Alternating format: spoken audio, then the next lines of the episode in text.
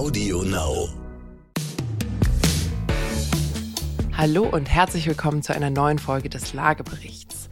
Normalerweise reden wir hier beim Lagebericht ja fast immer über Wohnimmobilien. Heute machen wir einen kleinen Schlenker in die Gewerbeimmobilien. Weil wir dort nicht die absoluten Experten sind, freue ich mich ganz besonders, dass ich heute eine Expertin zu Gast habe. Das ist nämlich Katharina Biermann. Sie ist die Geschäftsführerin der Avison Young Germany GmbH. Was Avison Young genau macht, das erzählt Katharina euch gleich selber. Wir haben uns heute aber auf jeden Fall mit dem Thema Büro- und Gewerbeimmobilien auseinandergesetzt und haben auch mal darüber gesprochen, ob es eigentlich Zeit wird, dass Unternehmen so langsam auch mal wieder ihre Rolle der Verantwortung in unserer Gesellschaft wahrnehmen. Es ist eine super spannende Folge. Ich wünsche euch ganz viel Spaß. Los geht's! Hallo Katharina, bist du fit? Ich bin fit, absolut. Wunderbar. Ich freue mich wahnsinnig, dich hier zu haben. Und ich glaube, wir haben auch ein wirklich spannendes Thema heute vor uns. Und ähm, ja, um so ein bisschen einleitende Worte zu geben. Ich glaube, in der Immobilienwelt gibt's gerade kaum ein größeres Thema als das Thema ESG. Vielleicht für unsere Zuhörer, die eher aus dem Privatbereich kommen. Das steht quasi für Environmental, Social und Governance. Also wie verhält man sich als Unternehmen, was das Thema Umwelt angeht, was das Thema Gesellschaft angeht. Und Governance ist quasi die Unternehmensführung. Also wie verhält man sich auch seinen eigenen Leuten gegenüber. Und ich glaube, auch durch die aktuellen Energiepreise und durch die Klimaschutzdebatte und so ist natürlich der E-Part von ESG ganz, ganz viel diskutiert worden. Und manchmal, finde ich, hat man fast das Gefühl, als ob die anderen zwei so ein bisschen vergessen werden. Aber zumindest ich persönlich finde sie mindestens genauso wichtig und finde es wahnsinnig wichtig, dass Unternehmen dort natürlich auch äh, in die Pflicht genommen werden. Und äh, da würde mich jetzt einfach mal auch eine andere Perspektive interessieren. Wir sind ja ein ganz kleines Unternehmen bei IIB, das heißt, ich bringe noch mal eine andere Perspektive rein als bei, äh, bei euch. Und ihr habt natürlich das ganze Thema Büroimmobilienmarkt da auch noch mit. Da würde es mich einfach interessieren, wie siehst du denn das gerade? Siehst du, siehst du es ähnlich wie ich, dass es ein bisschen vergessen wird? Hast du einen anderen Blickwinkel? Erzähl einfach mal, aber du darfst natürlich zunächst einmal beginnen mit Katharina, wer bist denn du? Und ähm, was macht dein Unternehmen Avison Young? Und worüber unterhalten wir uns quasi darüber heute? Vielen, vielen Dank für die super Intro. Genau, mein Name ist Katharina Biermann. Ich ähm, bin Standortleiterin äh, am Standort Berlin ähm, für Avison Young. Avison Young ist ein global aufgestelltes Unternehmen. Wir haben unsere Wurzeln in Kanada, reicht zurück bis äh, in die 70er Jahre und ähm, wir sind mittlerweile plus minus 5000 Mitarbeiter auf internationaler Ebene und ähm, wie gesagt, ich leite den Berliner Standort. Mein Hintergrund ist Bürovermietung. Ich habe viele Jahre Bürovermietung gemacht hier in Berlin und habe die Standortleitung seit ähm, letztem Jahr erst inne. In dem Kontext ähm, habe ich auch die Ressorts, nicht nur ähm, Human Resources und Marketing, sondern auch, bei uns nennt sich das I&I, Insight and Innovation inne ähm, für Deutschland. Und da schließt sich auch so ein bisschen der Kreis, weil ähm, im Bereich I&I ähm, ist eben auch dieses Thema, wie gehen wir mit Thought Leadership um, wie gehen wir mit Diversity and Inclusion, Inclusion Themen um, also alles, was auch irgendwie an ESG angedockt ist. Die Themen sind alle überlappend, aber von daher bin ich froh, dass ich zu dem Thema jetzt auch ein bisschen was sagen darf, weil mir das sehr, sehr am Herzen liegt. Und ähm, ein Punkt vielleicht noch, wir sind ähm, als Avison Young Inhaber geführt. Also das ist vielleicht auch was, was sehr, sehr besonders ist. Ähm, das kann man sich vorstellen wie bei einer großen ähm, Anwaltskanzlei. Das Unternehmen äh, ist im Eigentum von seinen plus minus 600 Partnern. Und das führt dazu, dass wir eben nicht Börsen- oder Finanzinvestoren getrieben sind, sondern dass wir unsere Entscheidungen auch langfristiger treffen können und uns eben an sehr langfristigen ähm, Kundenbeziehungen, aber eben auch Mitarbeiterbeziehungen gelegen ist, was das Ganze vielleicht doch nochmal etwas anders einbettet in den, in den unternehmerischen Kontext. Ist auch eher eine Seltenheit auf der Größe, auf der ihr unterwegs seid. Ja, das stimmt. Also unsere Wettbewerber sind teilweise wirklich, also sind entweder börsennotiert oder, oder eben mit Finanzinvestoren im Hintergrund. Ähm, es gibt in dieser Größenordnung von Mitarbeitern im Immobilienberaterbereich eigentlich kein Unternehmen, was eben privat geführt ist. Und ähm, ich habe jetzt gar nicht gesagt, was wir machen, ehrlicherweise. Vielleicht da noch ein kurzer Na klar. Also wir sind ein Immobilienmaklerunternehmen im gewerblichen Bereich. Also ähm, beziehungsweise da kommen wir her, reines Transaktionsgeschäft, Vermietung und Investment ähm, im, im gewerblichen Immobilienbereich. Über die Jahre hat sich unser äh, Service Spektrum erweitert. Also insbesondere in UK decken wir den ganzen Lebenszyklus der Immobilie ab ähm, haben dort auch Stadtplaner und Property Manager und alles Mögliche ähm, am Start. In Deutschland allerdings sind wir noch rein transaktionsbasiert. Also das nur mal zum Hintergrund, was wir machen. Okay, super. Ich glaube, das ist jetzt auch ganz spannend, dass quasi, also wir ähm, mit unserem Inter Unternehmen im Hintergrund, wir decken nur Wohnimmobilien ab und ihr deckt quasi ähm, die, die Büroimmobilien ab. Das heißt, ich glaube, wir werden uns ganz schön ergänzen. Und äh, was ich unheimlich spannend finde und was wir ja bei den Wohnimmobilien sehen, und da interessiert mich, ob du Parallelen siehst zum, zum Büroimmobilienmarkt. Wir hatten vor einer Weile eine Folge gemacht ähm, zum Thema Vertical Cities. Und zwar einfach, weil das so ein bisschen das, äh, ich sag mal, wie sagt man, der, der, die absolute Spitze der modernen Quartiersentwicklung quasi ist, wo man gesagt hat, wir machen eigentlich nicht mehr ein Quartier, sondern wir machen alles in ein Gebäude. Wir machen quasi ein ganzes Viertel mit Wohnen, mit Freizeit, mit Arbeiten, machen wir alles in, in ein Gebäude. Das ist jetzt natürlich, ich sag mal so, die Spitze des Eisbergs. Das wird es jetzt nicht überall geben. Aber was wir natürlich auch wieder extrem sehen im, im Wohnimmobilienmarkt, ist, dass diese Silo-Bildung so ein bisschen aufgebrochen wird. Es gab also vor der Industrialisierung, da war alles noch vermischt, da war Wohnen und Arbeiten und naja, Freizeit gab es nicht so viel zu dem Zeitpunkt, aber alles, was irgendwie mit Versorgung zu tun hatte, war recht nah aneinander, weil man einfach auch nicht so viel reisen konnte und wollte und das so praktischer war. Dann kam die Industrialisierung, wo man Wohnen und Arbeiten sehr streng getrennt hat und auch das Thema Freizeit an der Stelle mit keinem der drei Punkte räumlich wirklich Verbindungspunkte hatte. Und das hat man ja jetzt relativ lange beibehalten bis man jetzt auch wieder eine Entwicklung hat, wo man sieht, wenn man moderne Quartiere, die wirklich auch nachhaltig funktionieren sollen, aufbauen will, dann braucht man Arbeitsplätze, man braucht Versorgung, man braucht Freizeitgestaltung und man braucht Wohnen und das am besten gemischt durch unterschiedliche Gesellschaftsschichten, durch unterschiedliche Altersstrukturen und du hast vorhin auch schon das Thema Inklusion angesprochen, am besten auch in einem System, was quasi auch äh, bedürftige Personen mit inkludiert. Das heißt, dass man ältere Leute, die vielleicht ein bisschen Unterstützung haben, äh, brauchen oder äh, mobilitätseingeschränkte Leute oder einfach andere, andere Personen, die an der Stelle Einschränkungen brauchen und denen man helfen kann an der Stelle, um sie wirklich in so eine Community einzugliedern, auch dort mit aufnimmt. Das heißt, das ist so der Trend, den wir, den wir bei den Wohnimmobilien wieder sehen und der jetzt extrem vorangetrieben wird. Seht ihr im Bereich Büroimmobilien da Parallelen?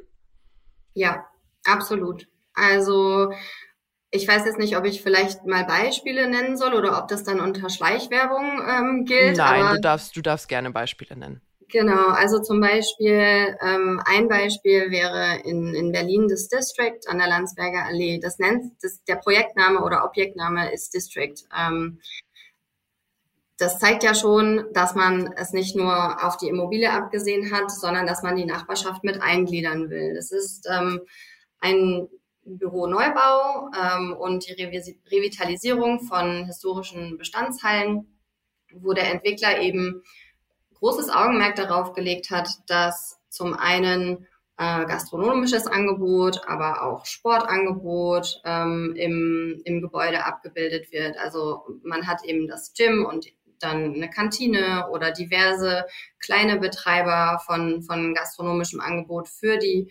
Büronutzer. Ähm, gleichzeitig soll das Ganze eben auch von der anliegenden Nachbarschaft genutzt werden können. Also es ist kein Closed Shop, sondern jeder, der dort vorbeifährt, vorbeiläuft, wohnt, kann ähm, dieses gastronomische und Einkaufsangebot eben auch nutzen.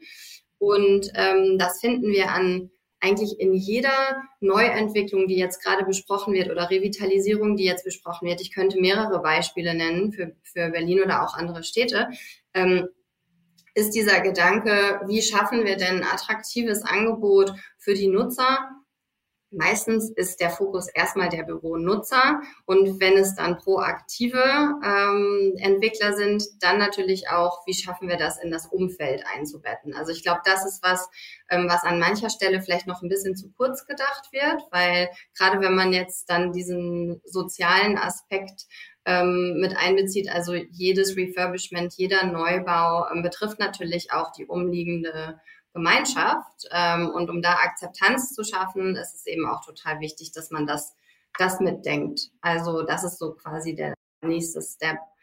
Und das gelingt manchmal ganz gut, manchmal weniger. Also zum Beispiel in der Europa City, nördlich des Hauptbahnhofs in Berlin ein riesengroßes Baufeld, wo 150.000 Quadratmeter ähm, jetzt in den letzten Jahren und auch immer noch neu geschaffen werden.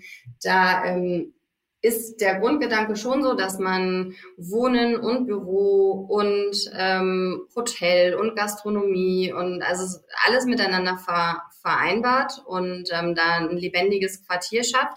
Die Zeit wird am Ende zeigen, wie gut das gelingt. Das kann man ja jetzt noch nicht sagen. Das muss natürlich auch erstmal dann angenommen werden. Aber ja, die Parallele ist total da. Absolut.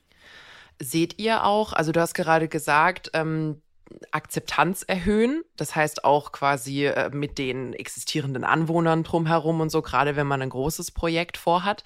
Sieht man da auch eine Veränderung? Ähm, in den, ich sag mal, Akzeptanzkriterien, um überhaupt die Genehmigung für solche Projekte zu bekommen, dass quasi vielleicht auch Städte und Gemeinden sagen, wisst ihr was, ist schön und gut, wenn ihr da einen Bürokomplex baut, aber für uns ist es an der Stelle auch wichtig, dass ihr zu der Gesellschaft, zu dem Viertel, zu dem Stadtteil, in dem ihr euch ansiedelt, auch etwas dazu beitragt? Oder ist das gerade noch so ein bisschen auf, ich sag mal, auf die Zukunft geplanter freiwilligen Basis für die Unternehmen?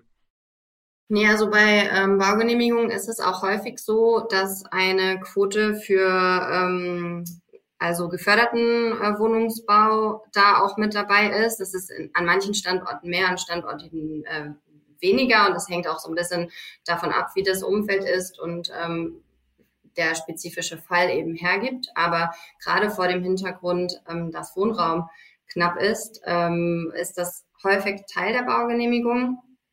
Die Frage ist, ob das jedes Mal sinnvoll ist, ehrlicherweise, und ob es auch hilft, weil nicht an jedem Standort ist tatsächlich sowas auch erfolgsversprechend, ehrlicherweise. Man kann ja auch eine Mischung und eine gute Durchmischung nicht immer erzwingen, ähm, aber vom Grundsatz her sind da die Behörden auch schon drauf bedacht, ja, tatsächlich da eine, eine gute Durchmischung herbeizuführen. Ich glaube, erfolgsversprechender wäre am Ende des Tages, wenn es nicht vorgegeben ist, sondern wenn sich die Entwickler selbst mit dem Standort auseinandersetzen und gucken, was macht denn da überhaupt Sinn. Ne? Also wirklich proaktiv das Ganze denken. Also die Tendenz dahin ist definitiv gegeben. Ich glaube, da ist aber noch Luft nach oben, weil natürlich ähm, unter Renditeaspekten dann gewisse Entscheidungen vielleicht auch so getroffen werden, wie man sie unter ESG-Kriterien vielleicht nicht treffen würde. Hm. Was ich an der Stelle ganz spannend finde, also Peter, mein eigentlicher Co-Host, den du ja. heute, den du heute so lieb vertrittst, ähm, der ist ganz großer Fan von so alten Unternehmern, weißt du, von Henry mhm. Ford, von der Familie Burda und so, also wirklich so den alten Traditionsunternehmen und vor allem auch von den Unternehmern und Unternehmerinnen mhm. und ähm, auch deren damaliger, zumindest häufig, äh, Verpflichtung gegenüber der Stadt, Gemeinde oder dem Landkreis an dem sie sich angesiedelt haben. Beispielsweise ja, ähm, das Burda-Unternehmen hat ja riesige Siedlungen gebaut für die eigenen Mitarbeiter, die heute noch quasi den Namen tragen von der ja. Familie Burda. Ähm, das war ja damals nicht unüblich. Ist jetzt natürlich nicht vollkommen nur sozial und nur gut gemeint. Das war natürlich mhm. auch eigennützig für diese Unternehmer, wenn die relativ nah am, am äh, Standort waren und ich sag mal sicher und gut untergebracht waren und damit auch natürlich Leistung bringen konnten fürs Unternehmen. Ich persönlich fand so ein bisschen, dass die letzten Jahre diese Verpflichtung gegenüber der Community, in der man sich angesiedelt hat, für viele Unternehmen sehr weit nach hinten gerückt war. Also gerade wenn man sich vielleicht anguckt, was im Silicon Valley oder ähnlich passiert ist, hat man eher das Gefühl, dass wenn sich so ein Tech-Unternehmen ansiedelt, dann ist das zwar schön, äh, aus einer Arbeitsplatzsituation, aber wenn man ehrlich ist, dann kommen die Leute eher von extern, um dort zu arbeiten und es sind nicht die Lokalen, die dann quasi die tollen Jobs bekommen. Stattdessen ist es für die Lokalen so, dass die sich dann vielleicht mit einer furchtbaren Verkehrssituation oder mit horrenden Immobilienpreisen und sowas auseinandersetzen müssen, sodass sie da immer so ein bisschen liegen geblieben sind. Und ich mag aus in dieser Renaissance der Corporate Social Responsibility, wie das ja auch häufig heißt, ja. mag ich, dass man das wieder öffnet. Also dass man ähm, auch in kleinerem Rahmen wieder anfängt, unternehmerische Benefits zu nutzen um quasi dem, dem Drumherum was Gutes zu tun. Und das muss ja gar nicht riesig sein. Das muss ja gar nicht sein, wir öffnen jetzt 15 Läden und 20 Restaurants und jeder darf in unser Fitnessstudio. Mhm.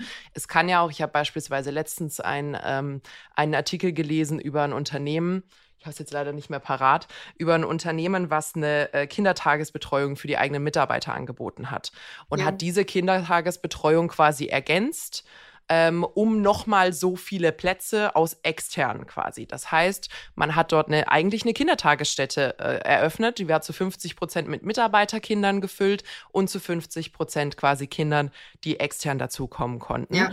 Und ich finde, das sind so richtig schöne Aspekte, wo man sagt, ihr habt die Lage, also ihr seid für viele Leute meistens von der Lager sehr bequem, ihr habt das, äh, die Unternehmung quasi sowieso gestartet und es ist weniger aufwendig, aus 25 Betreuungsplätzen 50 zu machen, als von 0 25. Und das finde ich sind so schöne kleine Aspekte, wo man so richtig mit der Injektionsnadel in die Herausforderungen auch der Gesellschaft reingeht und sagt, hey, wir können da richtig was ausrichten für die Leute, die bei uns drumherum wohnen.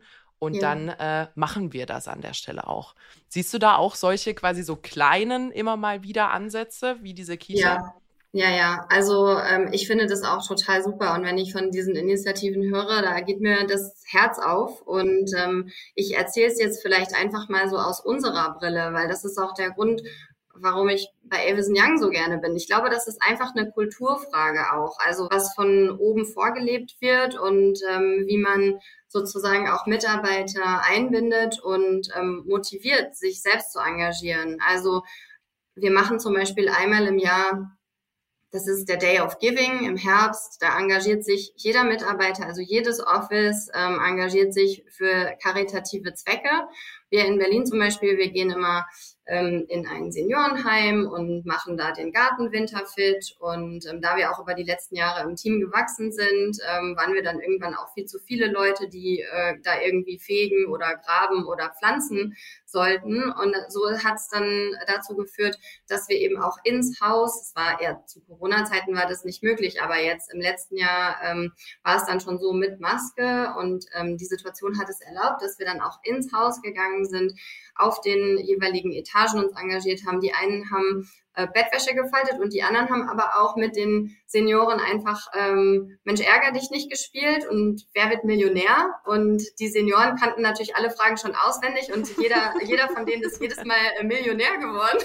das war ziemlich lustig. Aber wozu hat das geführt, dass wir gesagt haben, wow, also das haben wir noch nie gemacht in unserem Leben und erstmal hast du Berührungsängste und dann haben wir gesagt, weißt du was, lass uns das doch so machen, dass wir nicht nur einmal im Jahr dahin gehen, sondern wer Lust und Zeit hat, geht eben einmal im Monat in Abstimmung mit dieser ähm, Seniorenheimleitung mal hin mhm. und spielt und spielt einfach mit den Senioren.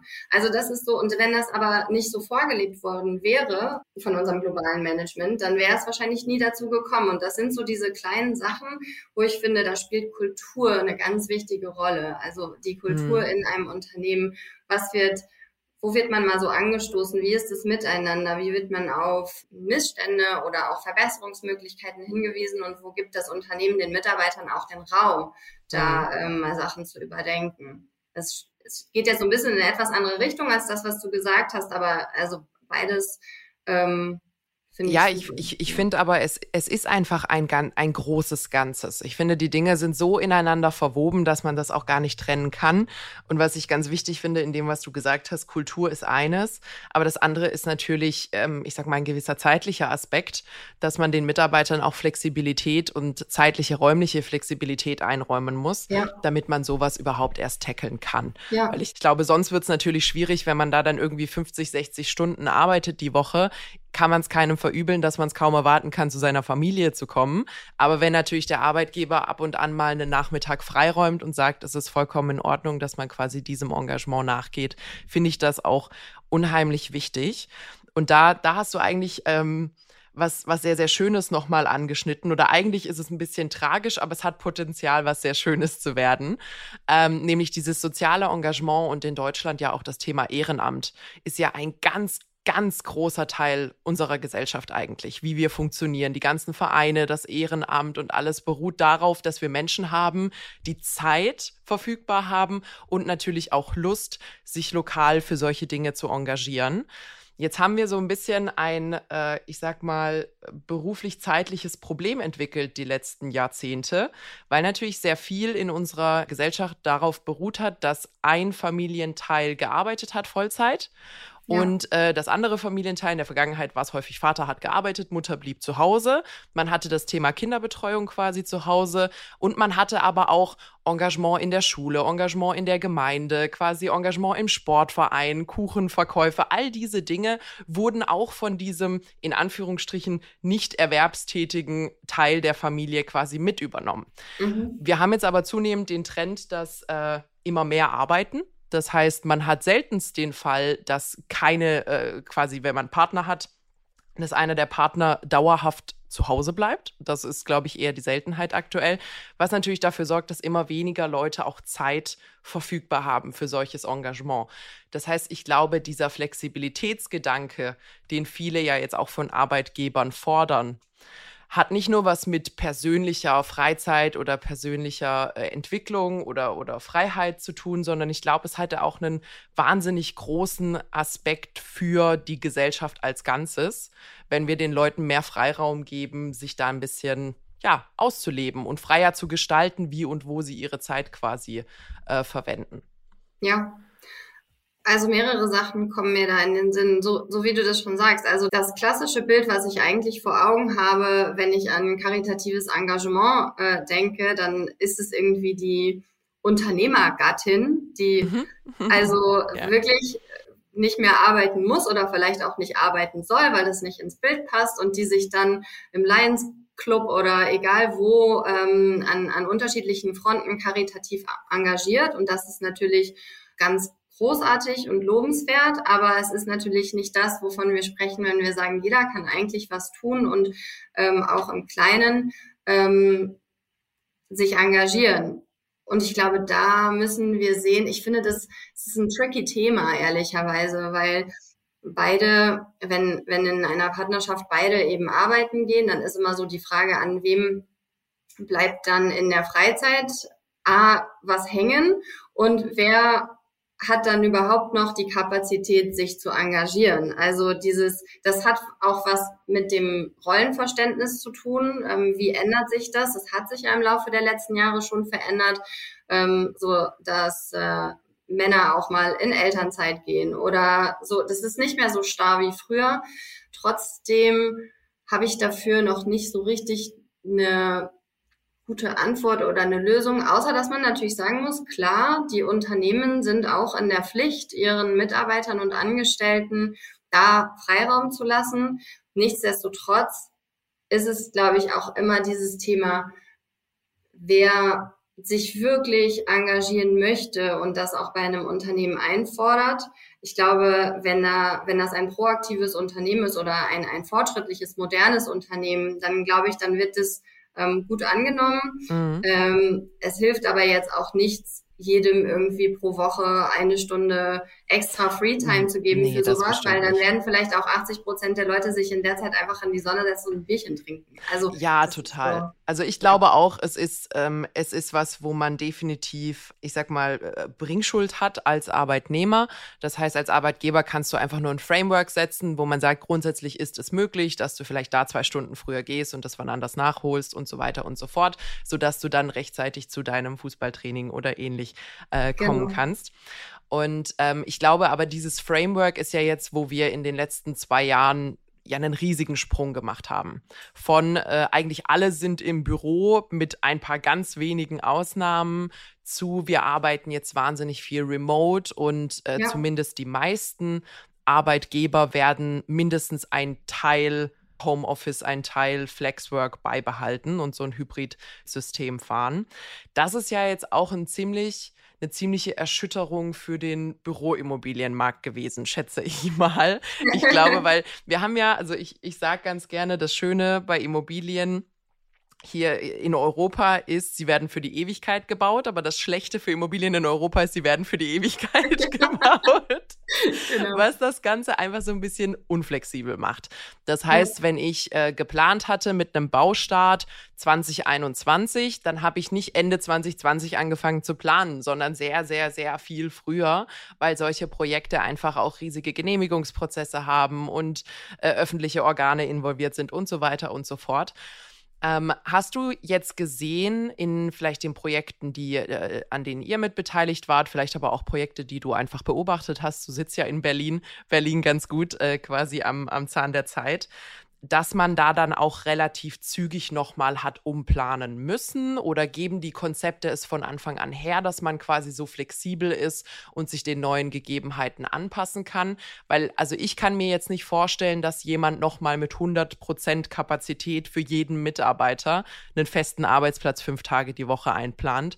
Das erschiene mir nicht ganz zeitgemäß mehr. Das wie, stimmt. Wie, wie war da deine Beobachtung? Also vom Grundsatz her, ich, ich fange jetzt mal an aus der ähm, Nutzerperspektive. Da mhm. ist es mhm. jetzt natürlich so, dass die Unternehmen in den letzten Jahren gelernt haben, mehrere Sachen. Erstens, Homeoffice funktioniert, es sei denn, man ist technisch irgendwie noch äh, im 20. Jahrhundert äh, stecken geblieben und äh, hat irgendwie keine Laptops für die Mitarbeiter und so weiter mhm. und so fort. Aber das war natürlich, ähm, gut, für manche war das ein Problem, das sollte jetzt auch überkommen sein grundsätzlich Homeoffice funktioniert, Remote Work wird auch jetzt mehr und mehr eingefordert, was natürlich dazu führt, dass ähm, wir in den Büros keine 100% Quote mehr von, ähm, von Arbeitsplatznutzung haben. Und jeder, der sich jetzt um ein neues Büro kümmert oder der auch überlegt, wie, wie gestalte ich denn mein Büro, in dem ich vielleicht happy bin und was ich die nächsten Jahre noch nutzen will, wie gestalte ich das um, ähm, muss jetzt für sich entscheiden, was ist denn eigentlich meine Quote. Also bei zehn Mitarbeitern vielleicht nur noch sechs Arbeitsplätze vorhalten zu müssen. Und der restliche Raum ist dann frei für äh, entweder zukünftiges Wachstum oder man hat Zonen, in denen man für mehr soziale Interaktion sorgen kann. Ich glaube, das ist sowieso ein ganz wichtiges Thema. Also wir merken, dass bei manchen Unternehmen schrumpft der Flächenbedarf. Bei vielen ist es aber auch so, und das sind insbesondere die Unternehmen, bei, des, bei denen es um Kreativität, Innovation, Wissensaustausch geht, die brauchen ihr Büro. Und mhm. die werden auch nicht weniger Bürofläche benötigen, weil sie sagen, das Büro ist unser soziales Zentrum. Das ist der Platz, wo alle zusammenkommen. Manche sprechen von der, vom Lagerfeuer.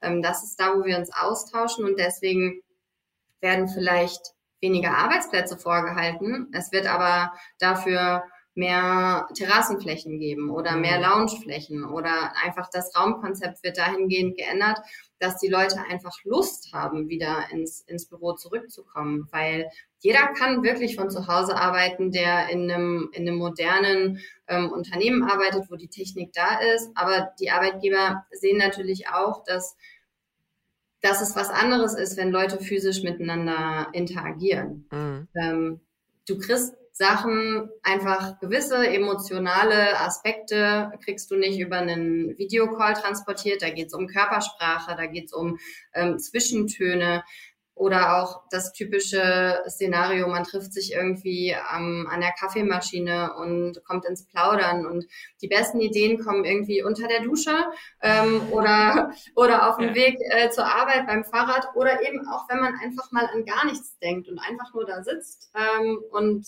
Kontem der Kontemplation freien Rauf Lauf lässt und dann kommen die besten Ideen zustande. Und deswegen ähm, sind die Unternehmen schon darauf erpicht, das Büro als wirklich Platz der Interaktion wieder zu beleben nach diesen, nach diesen drei Jahren der, ja, des Ausnahmezustands, ja, des genau. dauerhaften Ausnahmezustands. Ja, ja ich finde ich finde aber den Ansatz, ähm, dass man quasi sagt, äh, Präsenz mit Sinn, sage ich mal. Ähm, dass man quasi diese Politik äh, verfolgt, finde ich sehr gut. Aus zwei Gründen. Also zum einen stimme ich dir zu, äh, wenn man Stillarbeit hat und macht, ähm, und man hat die Wahl zwischen zu Hause in Ruhe zu arbeiten, sofern die Nachbarn einem das erlauben, ähm, oder quasi äh, vollkommen lärmbelastet im Großraumbüro zu sitzen, dann würde jeder sagen, es macht Sinn, Stillarbeitsaufgaben, Konzentrationsaufgaben einfach in der möglichst ähm, fokussierten Umgebung zu machen. Ich muss aber sagen, ich bin auch nach wie vor ein großer Fan von quasi Live-Interaktion, also dass man sich wirklich gerade für Dinge, wo man gemeinsam das Hirn anstrengen muss, wo man so ein bisschen sich gegenseitig inspirieren muss, die Kreativität anstoßen muss, ähm, glaube ich, gibt es, gibt es sehr, sehr, sehr viel, was für die Präsenz spricht. Aber, und das ist der zweite Punkt, warum ich das Thema Präsenz mit Sinn wichtig fände, ich glaube, es wäre auch nochmal eine Rehabilitation für die, ich sag mal ganz bös, vielerorts verhunzte Meetingkultur in Unternehmen, so dass mhm. man wirklich auch dazu gezwungen ist, sich zu überlegen, gut, wenn ich jetzt hier zehn Leute dazu bringe, dass sie hier anreisen für mich ins Büro und präsent sind, weil ich einen Workshop halte, dann habe ich da auch eine gewisse Erwartungshaltung quasi an mich, dass ich das plane, dass ich mir überlege, was ist die Agenda, was sind die Ziele, wo wollen wir hin, was, was ist mein Plan für diesen Termin und dass ich das mit den anderen eben auch, auch durch boxe, sage ich mal, äh, und wir da gemeinsam wirklich auch Ergebnisse erhalten. Ich glaube, viele, gerade Großunternehmen, das ist zumindest meine subjektive Erfahrung gewesen, ähm, haben einfach inzwischen unfassbar viele Termine, wo man vielleicht auch historisch zwischendurch dann so ein bisschen vergessen hat, wofür die ganzen Alignments ja. eigentlich doch noch waren. Aber man trifft sich wöchentlich. Ich glaube, das wäre, das wäre an der Stelle auch einfach nochmal ein richtig wichtiger wichtiger Ansatz an der Stelle. Aber du hast jetzt grundsätzlich quasi keine krassen Baustopps oder sonst irgendwas gesehen, dass irgendjemand total auf dem falschen Dampfer war, weil sie 2018 geplant hatten, äh, sondern in der Regel sind Büroflächen, glaube ich, da ja auch mit flexiblen Wänden und so inzwischen ziemlich frei, äh, freigestaltbar, genau. ne? Ich habe ja jetzt auch nur, ich, ich wollte eigentlich von der Nutzerperspektive nochmal umschwenken auf die, auf die Entwicklerperspektive. Das äh, gut, dass du mich nochmal dran erinnerst. genau. Nein, also das ist so, also Büros, die jetzt unflexibel geplant werden, ähm, und das ist egal, ob sie jetzt geplant werden oder ob sie vor fünf Jahren schon angefangen äh, geplant zu werden, ähm, das also wer da noch nicht an Flexibilität gedacht hat, ähm, dem ist dann irgendwie auch nicht mehr zu helfen. Also ähm, Flexibilität und Drittverwendungsfähigkeit ähm, ist bei Büros einfach ein ganz, ganz, ganz ein entscheidender Faktor. Und ähm, was jetzt noch über die Jahre dazugekommen ist, das ähm, ist dieses Thema, dass Entwickler teilweise auch nicht ihr gesamtes Gebäude ähm, extern vermieten, sondern so ein bisschen Swing Space lassen, so, so nenne ich das jetzt mal, und entweder ein eigenes Coworking-Konzept oder Flex Office heißt es ja jetzt, man darf schon gar nicht mehr Coworking sagen, ähm, ein eigenes Flex-Konzept reinsetzen oder sich einen externen Betreiber mit reinnehmen, um einfach für die Nutzer ähm, da nochmal Flexibilität zu schaffen, die sich vielleicht mal ähm, ein bisschen Raum dazu mieten können, wieder abmieten können, um das Ganze atmen zu lassen. Und ähm, das ist was, was jetzt über die letzten Jahre noch hinzugekommen ist an, an zusätzlichem Aspekt, was ich ähm, sehr sinnvoll finde. Und ja, vom Grundsatz aber ähm, müssen Layouts tatsächlich in Büros flexibel sein. Mm, mm. Absolut. Ich finde ich find den Ansatz auch ähm, ganz interessant, dass viele viele ja die Meinung vertreten, dass Arbeitgeber inzwischen den Arbeitnehmern ein Stück weit auch einen Grund geben müssen, warum sie quasi ins Büro gehen, äh, kommen sollten. Das heißt, ich muss dafür sorgen, dass sie lieber im Büro sind als bei sich zu Hause. Das ist gar nicht so einfach. Ja, richtig. Das ist gar nicht so einfach, vor allem, weil ich glaube, viele es sich jetzt über die zwei Jahre ziemlich bequem und professionell eingerichtet haben bei sich zu Hause. Das ist also nicht mehr der Laptop in nicht ergonomischer Haltung am Esszimmertisch, sondern da sind schon richtige Arbeitsplätze entstanden ähm, jeweils. Und ich glaube, das lässt sich einfach auch ganz gut paaren mit diesem Social-Gedanken, den wir ganz am Anfang hatten. Weil äh, das Thema Kinderbetreuung zum Beispiel wäre ja ein total großartiges Thema. Ich packe quasi mhm. mein Kind in den Maxi-Cosi, wir fahren gemeinsam zur Arbeit, Kiddy wird abgeliefert in der Kinderbetreuung und wir fahren gemeinsam wieder nach Hause, können zum Beispiel die Mittagspause vielleicht sogar zusammen verbringen. Und also das wäre so ein Konzept, wo ich glaube, sehr viele ähm, Eltern sich extrem drüber freuen würden oder dass man äh, seinen Sport abhandeln kann in der Mittagspause oder wenn man zwischendurch mal so eine Lücke hat. Ich glaube, da ist sehr viel Potenzial, was vielleicht vielerorts auch noch ungenutzt bleibt bisher. Ja, ja, definitiv. Also ich glaube, dafür muss man natürlich auch irgendwie eine gewisse Größe haben, um das strukturell organisatorisch abbilden zu können. Also nicht jedes Unternehmen kann das überhaupt so handeln. Ne? Also ja, dafür klar. müssen ja Strukturen überhaupt geschaffen werden. Kinderbetreuung ist das eine. Ich glaube, jetzt nach Covid ist das Thema Hundebetreuung auch noch mal was, was man vielleicht ja, reinnehmen ja. muss, weil sich so viele Menschen äh, in den letzten zwei Jahren einen Hund angeschafft haben und jetzt überlegen, oh, was mache ich denn jetzt damit, mhm. wenn ich, mhm. äh, wenn ich ins Büro gehen soll? Also das nur mal on a side note. Äh, aber nee, du hast, also du hast total recht. Ich glaube, man muss da so unterscheiden zwischen Arbeitnehmern, die wirklich auch sehr, sehr gut zu Hause arbeiten können und wo es eigentlich gar keinen großen Unterschied macht, ob, ob sie von zu Hause arbeiten oder ob sie im Büro sind. Also ich denke jetzt auch mal an so Sachen wie ähm, Callcenter oder Zeitarbeitsfirmen, mhm. also irgendwie so so Ding, so so Sachen, wo es total sinnvoll ist, dass Leute zu Hause ihren vernünftig eingerichteten Arbeitsplatz haben, der ähm, wahrscheinlich auch dann vom Arbeitgeber bezuschusst und gesponsert ist und ein Headset und die ganze Technik ist da.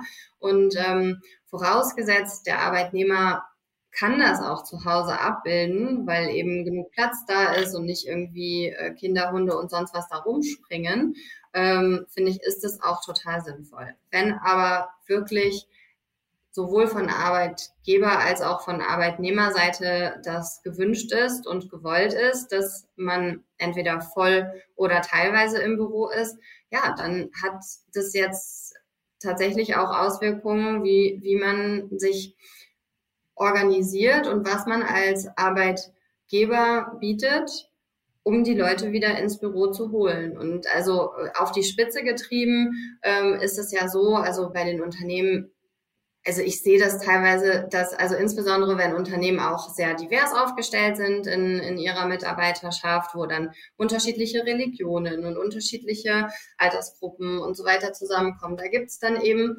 ähm, einen Gebetsraum teilweise, habe ich schon gesehen. Da gibt's einen Lactation Room, also wo mhm. Mütter, die jetzt gerade äh, kind, also ihr, ihr, Kind bekommen haben und aber relativ schnell wieder äh, nach der, na, also nicht lange Elternzeit nehmen wollen, sondern schnell wieder arbeiten wollen, die dann Milch abpumpen können in ganzer mhm. Ruhe. Oder es gibt ein Napping Room, wenn man also viel arbeitet, dass man vielleicht zwischenzeitlich mal irgendwie eine Viertelstunde sich hinlegen kann und sich ausruhen kann. Es gibt einen Yoga-Raum, es gibt dies, das, jenes. Also es sind alles so Sachen, ich glaube, die, die älteren ähm, Kollegen, ich sag mal jetzt irgendwie so ähm, 50, 60 plus, die noch irgendwie aus so einer ganz anderen Generation kommen, die fassen sich an den Kopf, wenn sie sowas hören. Ne? Wenn ich das erzähle, denken sie, das gibt's doch gar nicht. Mhm. Aber ja, also warum denn eigentlich nicht? Und dann fragt man sich natürlich, okay, wo ziehe ich auch die Grenze? Ne? Also es ist ja jetzt auch kein kein Kinderspielplatz irgendwie. Genau, keine Kindertagesstätte für Erwachsene. Genau, ja. es geht einfach darum, die bestmöglichen Voraussetzungen dafür zu bieten, dass ähm, die Mitarbeiter gut und gerne im Büro arbeiten. Ich finde auch, also ich, ich stimme dir vollkommen zu, dass man darauf achten muss, wo man die Grenze zieht weil ja. es soll ja kein Freizeitprogramm sein. Genau. Ähm, aber es geht ja grundsätzlich darum, die ähm, Umgebung zu schaffen, in der die Leute leistungsfähig sein können. Ja, genau. Und das bedeutet, dass man regelmäßige Pausen macht, weil wissenschaftlich hundertfach bewiesen ist, dass regelmäßige Pausen sowohl bei Schulkindern als auch bei Erwachsenen einfach dazu führen, dass man langfristig leistungsfähiger bleibt. Ähm, und, und eben solche Dinge einfach ermöglicht und das vielleicht ein 15 Minuten Nap bei einigen Mitarbeitern dafür sorgt, dass die danach super funktionieren. Man wird ja nicht dazu gezwungen. Ich zum Beispiel, ich kann nicht nappen. Also bei mir würde ich es überhaupt nicht, nicht funktionieren. Nicht. Aber dann muss ich halt auch nicht in diesen. Nee. Äh, Peter nennt sowas gerne Snuselraum. Dann muss ich ja, ja nicht in den Snuselraum. Ähm, ja. Aber ich glaube, genau, du, du sagst es eigentlich vollkommen richtig. Ich glaube, es ist wichtig, dass man die Balance findet zwischen, also dass man das Warum nicht verliert, wenn man quasi in seine Ausgestaltung des Büros geht. Ich glaube, gerade Startups neigen da ein bisschen dazu, sich zu überbieten in den Goodies, die sie bieten und dann so ein bisschen zu vergessen, warum man diese Goodies überhaupt gegeben hat, nämlich, ja. dass das irgendwo ein Ziel verfolgen soll und das soll nicht nur sein, dass man attraktiv ist auf den ersten Blick für Bewerber. Und natürlich, dass man vielleicht im besten Fall so das etwas größere Ganze, nämlich das äh, jenseits der eigenen Tür, vielleicht auch nicht ganz aus dem Auge verliert. Ähm, ich, stimme, ich stimme dir aber zu, es ist natürlich auch eine Frage des Unternehmens. Also wir haben hier jetzt zum Beispiel knapp 30 Mitarbeiter. Äh, tatsächlich aktuell äh, keine Kleinkinder mehr. Die meisten Mitarbeiter haben quasi Kinder, die aus, der, aus dem Alter der Kindes Kinderbetreuung jetzt schon raus sind. Ähm, uns würde es deutlich also schwer fallen, dass man da jetzt selbst eine Kinderbetreuung eröffnet. Aber mhm. wir haben beispielsweise vier weitere Unternehmen mit im Gebäude sodass man ja auch mal gucken kann, hey, wir haben unten eine Räumlichkeit, wollen wir da vielleicht gemeinsam was machen? Und ich glaube, da ist auch in diesem Kooperationsgedanken, dass man eben auch die Mauern jenseits des eigenen Betriebs ein bisschen öffnet. Du hast vorhin Coworking gesagt, passiert sowieso schon, dass Mitarbeiter sich vermischen, dass quasi diese harten Trennungen gar nicht mehr so existieren. Ich glaube, in diesem Kooperationsgedanken wird auch einiges, einiges, was so die, die Zukunft dieses sozialen Aspektes äh, bestimmt, entschieden entschieden werden. Absolut. Kann ich dir nur zustimmen. Sehr schön. Das, da das ist Musik in meinen Ohren, geht runter wie Öl. Nee, ja. ähm, ich glaube, wir haben die wichtigsten Themen abgebildet. Ich habe noch eine letzte Frage an dich, die so ein bisschen, die so ein bisschen abweicht. Deswegen würde ich erst zusammenfassen und dann noch meine letzte Frage stellen. Ja. Ähm, das ist nämlich eine Frage, die mir immer wieder gestellt wird und ich habe keine wirkliche Antwort darauf. Deswegen habe ich ja jetzt dich als Expertin und werde, und werde das einfach mal durchgehen. Nein, also ich glaube, ähm, wir haben es hinreichend geklärt. Das Thema, das Unternehmen muss sich der Gesellschaft drumherum ein Stück weit öffnen und auch wieder ein Stück weit verpflichtet fühlen. Äh, kommt auf jeden Fall. Man sieht es auch immer wieder, mehr und mehr Unternehmen werden jetzt verpflichtet, zum Beispiel im Jahresbericht auch das Thema Corporate Social Responsibility mit aufzunehmen. Das heißt, da ist auch der Gesetzgeber immer wieder dabei und greift ein und nimmt Unternehmen da auch wieder in die Pflicht ich glaube, es ist langfristig auch einfach eine wichtige Sache, dass man diese Verantwortung auch mit übernimmt, weil es natürlich unmittelbar auch verbunden ist mit der Verantwortung gegenüber den eigenen Mitarbeitern, wie diese Mitarbeiter sich wiederum engagieren können, wie die ihre Familie äh, organisieren können, Scheidungsraten und so. Das hängt alles miteinander und ich glaube, da ist es wichtig, dass wir da wieder ein bisschen Balance herstellen. So, meine allerletzte Frage ist noch ein bisschen was anderes, nämlich werde ich regelmäßig gefragt, ähm, es wird ja jetzt dennoch Büroflächen geben, die diesen neuen Ansprüchen nicht gerecht werden, weil sie einfach, ich sag mal, nicht rehabilitierbar sind oder vielleicht an Standorten sind, die einfach nicht mehr attraktiv sind. Was würdest du denn sehen als die Nummer eins Umnutzung von quasi ausgefassten Bürogebäuden? Siehst du da Einzelhandel? Siehst du da Wohnimmobilien? Was, was wäre so deine Einschätzung dazu? Ja, also wir nennen das immer Stranded Assets, also gestrandete, gestrandete Immobilien. Das klingt so harsh, aber das ist so. Also ähm, und die können ja aus unterschiedlichen Gesichtspunkten nicht mehr tauglich sein. Also entweder sind sie einfach nicht, ich sag nicht ESG-konform im Sinne von CO2-Ausstoß, ähm, Energieverbrauch und diese ganzen Sachen, dass man einfach auch für so eine Immobilie, wenn man sie jetzt ähm, neu positionieren will, gar nicht die finanziellen Mittel bekommt, also gar keine Bankenfinanzierung bekommt, wenn man da nicht ein Konzept für hat, wie man diese ganzen ähm, Themen angeht. Also das ist mal so das eine. Und dann ist natürlich, wenn, wenn ein Gebäude sehr, sehr unflexibel ist mit also einfach von der baulichen Gebäudestruktur. Sprich, äh, man kann irgendwie nicht zwischen zwischen kleiner Unterteilung und Großraum switchen, weil irgendwie Säulen, Kerne, Flure, Gänge irgendwie so da sind und nicht verändert werden können. Na, da muss man sich mal so überlegen. Also wenn ich jetzt mir so eine Immobilie angucke, wo ich denke, die ist halt sehr einzelverzimmert und da gibt's eben wenig Raum für die Öffnung von Räumen, dann könnte das was sein, was man vielleicht in den Bereich Residential überführt oder Student Housing daraus macht, also Studentenwohnen oder ähm, Kurzzeitwohnen, solche Geschichten. Das sind ja auch ähm, Themen, die den Markt sehr umtreiben. Da gibt's keine Antwort, die, die jetzt auf alles passt. Ja. ja. Ähm, wenn es Immobilien sind, die am Stadtrand sind und ähm, eine gute Anbindung irgendwie haben, beziehungsweise also die am Stadtrand sind, aber für Büro vielleicht nicht mehr ganz so attraktiv, dann kann das auch was sein, was ähm, für Logistikunternehmen, also irgendwie so Last Mile Delivery, solche äh, Geschichten oder die Gorillas und Flinks dieser Welt vielleicht mhm. interessant sein könnte. Aber ähm, das sind so, also das ist wirklich ganz, ganz abhängig davon, wie ist es ins Mikroumfeld eingebettet und ähm, wie ist die Gebäudestruktur. Also da es gibt es keine One-Size-Fits-All-Antwort. Mhm. Ähm, dieses Thema ESG und dann kommen wir kommen wir natürlich wieder aufs eigentliche Thema zurück, spielt da aber wirklich eine Rolle. Also jedes, jedes Gebäude, was jetzt angefasst wird, muss auch unter diesem Aspekt geprüft werden, um zukunftsfit zu sein. Ja. Spannend.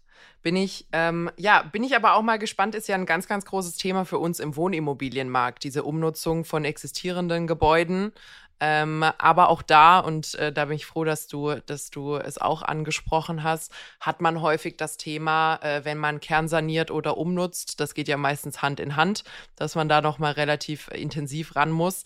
Dann muss man natürlich auch die neuesten Standards erfüllen und das ist häufig gar nicht so einfach, ähm, sodass die meisten dann quasi äh, der Option platt machen, neu bauen äh, an der Stelle dann doch irgendwie ein bisschen, ein bisschen willkommener äh, gegenüberstehen. Aber wird, glaube ich, ein sehr wichtiges Thema, gerade wenn so die Struktur der Innenstädte sich ein bisschen verändert und anpasst, äh, dass man da auch ein nachhaltiges Konzept hat, wie man flexibler mit existierenden Immobilien umgeht. Ja. Gerade weil es ja in Deutschland nicht so ist, dass wir einfach alle 20 Jahre quasi äh, abreißen und neu machen, sondern man hat ja, ja eine Lebensdauer von 80 Jahren ja. knapp. Äh, das heißt, das muss nicht nur jetzt funktionieren, sondern auch im Jahr 2100 noch irgendwie ein Konzept haben. Und ich glaube, das wird, das wird ein sehr spannendes Thema. So, wir haben, glaube ich, einige Themen bearbeitet. Ich habe sehr, sehr viel gelernt. Vielen lieben Dank für den Einblick in die, in die Büroimmobilien. Das war, das war sehr interessant. Schön, dass du da warst. Vielen, Und vielen Dank. Sehr, sehr gerne. Und ich glaube, wir werden da definitiv auch nochmal äh, spannende Themen für die Zukunft haben. Vielleicht sprechen wir uns ja nochmal in so zwölf Monaten, Katharina. Dann schauen wir uns mal an, wie sich die Situation verändert hat. Dann ist hoffentlich das Thema Corona durch und wir können quasi über die Situation danach sprechen. Äh, Fände ich sehr, sehr, sehr spannend, weil das jetzt, glaube ich, äh, keinen Immobiliensektor mehr unberührt lässt, das, was sich gerade tut auf dem Markt. Weder euch im Thema Büro noch uns im Thema Wohnimmobilien.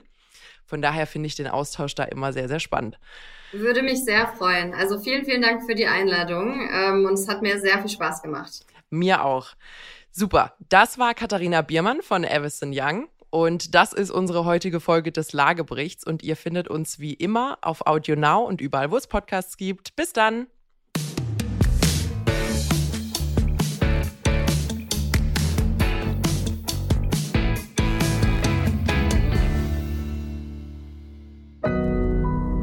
Audio Now.